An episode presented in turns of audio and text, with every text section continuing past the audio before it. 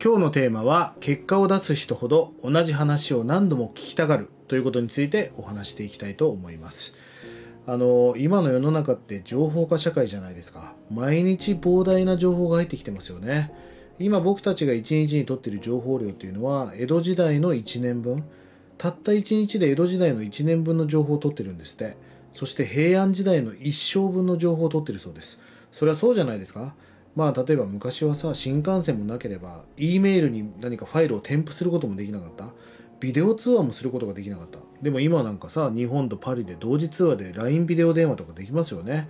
ということは情報の伝達スピードが上がってきたわけ、まあ、まさに情報化社会だし情報を取ることが面白いしね。様々な情報が取れる面白い時代だとは思うんです。あのー、まあ経営コンサルタントをやってる時期にたくさんの経営者たくさんのトップリーダーの人たちと喋ってきましたがまあ、ある成功者にねこんな話を聞いたことがあります。あのその人にこう聞いたんですね。あなたは成功者にすごく関わってますよねっていう。その成功する人っていうのは一体どんな人なんですかって話を聞いたことがあるんですね。その時に言われたのがああそれはね簡単なんだよっていう。同じ話を成功していく人は何でも聞きたがるんだよねって言われてましたね。いや同じ話を何度も聞くって僕意外だったんですよ。だけど僕もセミナーとかを主催するときに今すごい意識してます。なるべく話を変えないようにする。同じ話を一貫性を持って何度も何度も聞かせるってことが大事だなと思ってます。ただやっぱり情報化社会だから新しい情報を取りたがりますよね。うん。もう頭がタイムライン化してまだ欲しい、まだ欲しいっていう状態になっちゃう。でもその人の人生を本当に変えようと思ったら同じ話を何度も聞かせなきゃいけない。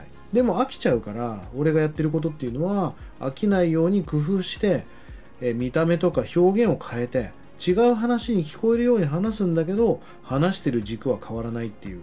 まあそれが本当にいいセミナーいいミートアップだなと思うんですよね、えー、いろんな本を読み漁るよりも同じ本を何回も一貫性を持って読んだ方が絶対に未来は変わっていくと思うんです。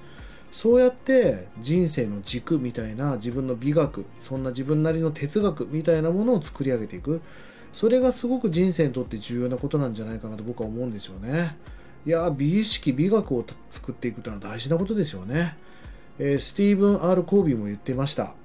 最も大切なことは最も大切なことを最も大切にすることであると。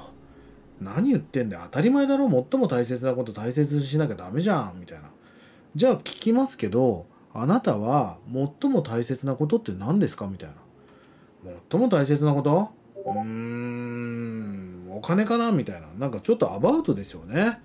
最も大切なことを最も大切にしないと最も大切な人生が待ってないのにまず最も大切なことが分からなければそれを大切にすることはできませんよね。あなたにとって最も大切なことは何なのか？それを大切にしていくことが人生ですごく大事なこと。でもその自分の軸がないと最も大切なことがわからないんですよね。まあそうやって結果を出していく人っていうのは一貫性を持って同じ話を聞いているって確かにそうだなと思いました。でも皆さん飽きちゃ飽きちゃうからさ新しい情報が欲しいとかタイムライン化してどんどんどんどん新しい YouTube とか見ちゃうんだけど一つの本を読み続けた方が本当に結果って出ると思うんだよね。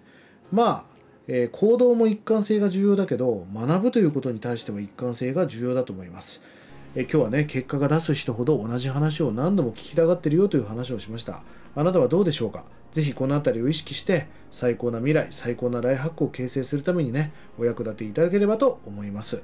え、フォローされてない方はぜひね、フォローしてまた聞いてください。え、それでは今日も素敵な一日を、リンダマンでした。まったね